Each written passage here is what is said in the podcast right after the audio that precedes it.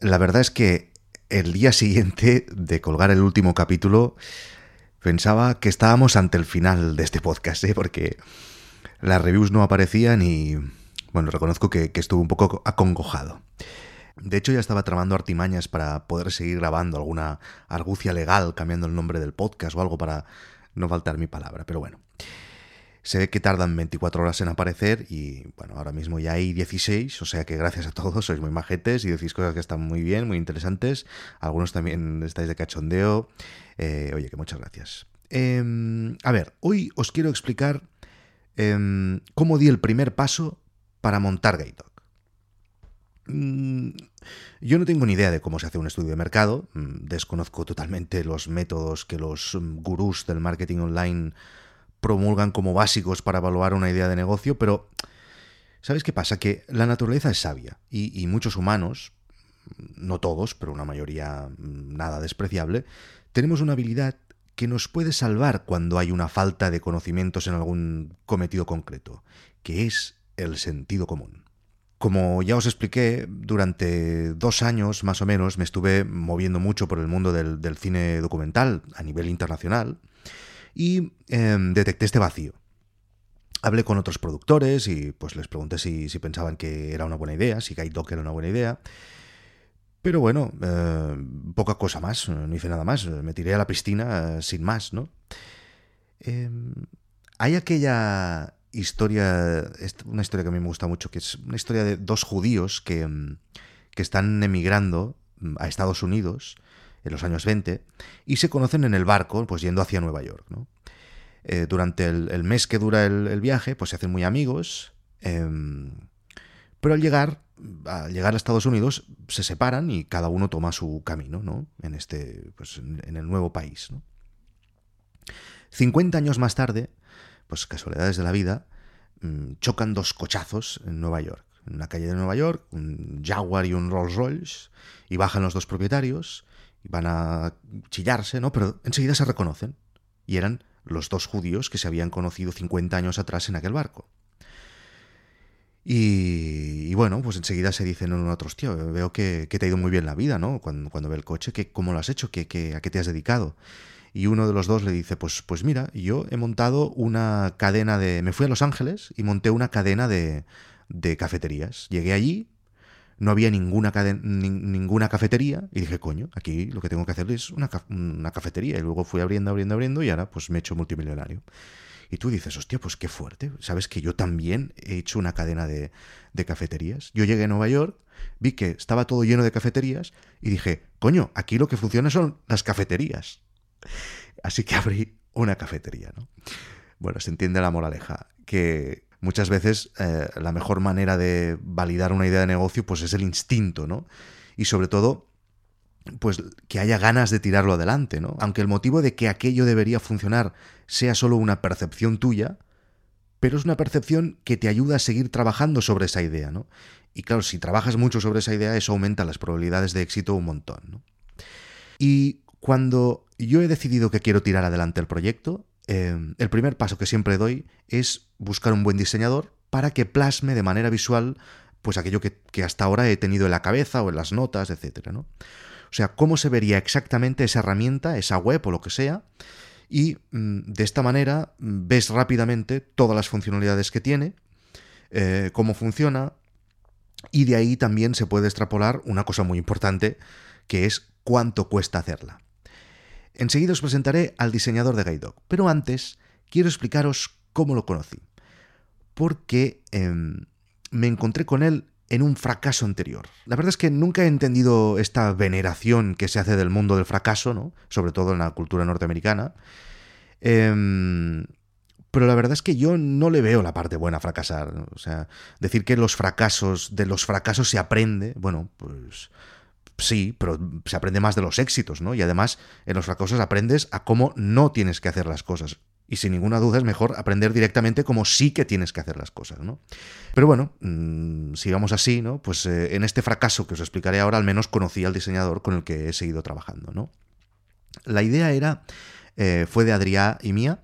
Em, Adrià, el chico áspero con el que hago eh, el podcast de Super la Ficción, Y em, era un cliente de Twitter, o sea, como una aplicación para leer Twitter, pero em, lo que hacía, además de tener el botón de RT, de retweet, el botón de FAP o de like ahora, tenía un botón que era de microdonaciones. Si a ti te gustaba mucho eh, un tweet, tú podías hacer una microdonación al autor de ese tweet. Eh, estuvimos durante un año, un año o más, yo creo, un año y medio desarrollando. Eh, nos gastamos un montón de dinero. estábamos muy ilusionados con esa idea. Mm, dedicamos muchísimas horas.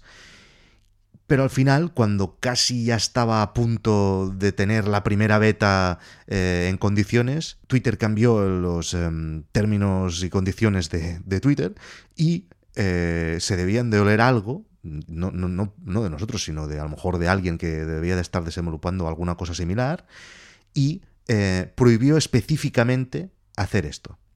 Así que bueno, no, nos quedó más remedio pues que, que, que cerrar el chiringuito. Thanks se llamaba.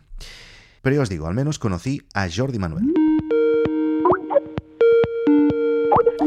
Jordi, em, ¿te acuerdas cómo nos conocimos? Sí. Hombre, hará, cinco años, ¿no? ¿O seis? Sí. Más o menos. Sí, me parece que sí. Íbamos con el 3G, con el iPhone 3G. Sí, es verdad.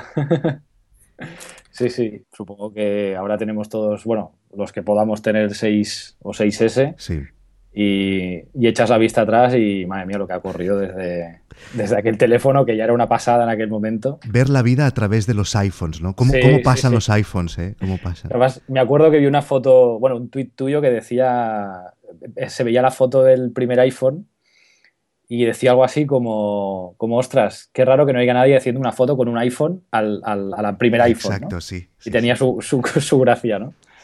La pondré en las notas del programa porque la gente, si no, eh, con la descripción que has hecho, no creo que entiendan nada.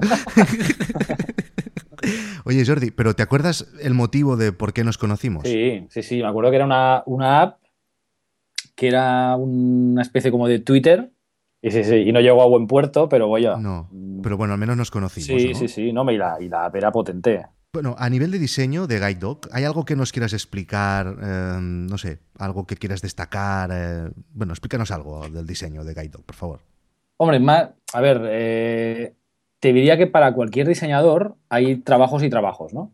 Y normalmente suelen ser trabajos un poco, bueno, que no, te aportan mucho más que, que, el dinero que puedes ganar haciéndolo. Evidentemente lo haces con la mayor profesionalidad posible, ¿no? Y, y aplicando tu talento a, ese trabajo.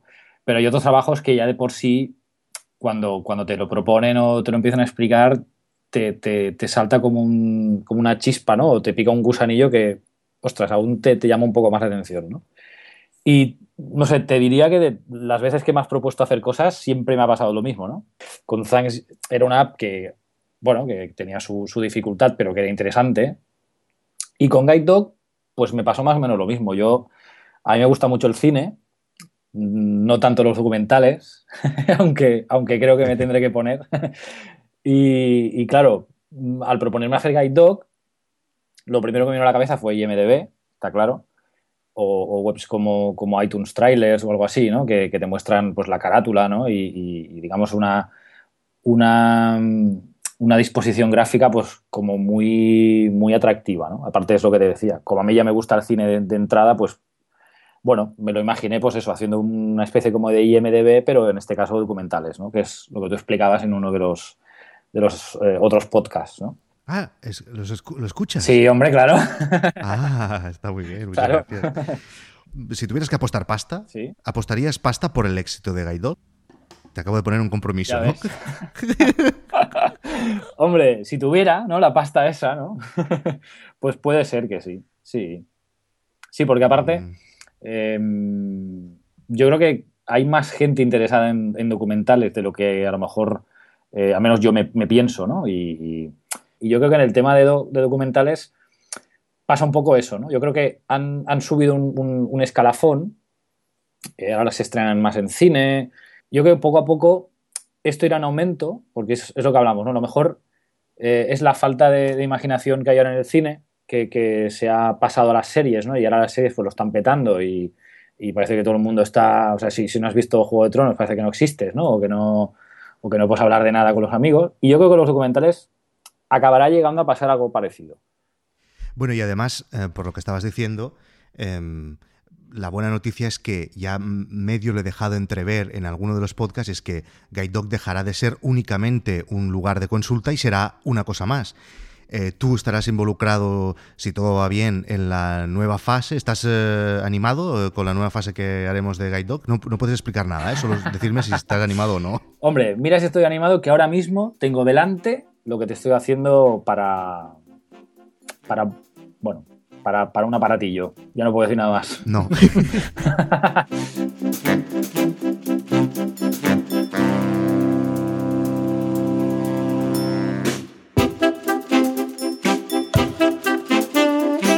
Dejaré en las notas del programa la fotografía que comentaba Jordi Manuel, pero también eh, sus contactos, por si queréis comentarle alguna cosa o ver su trabajo.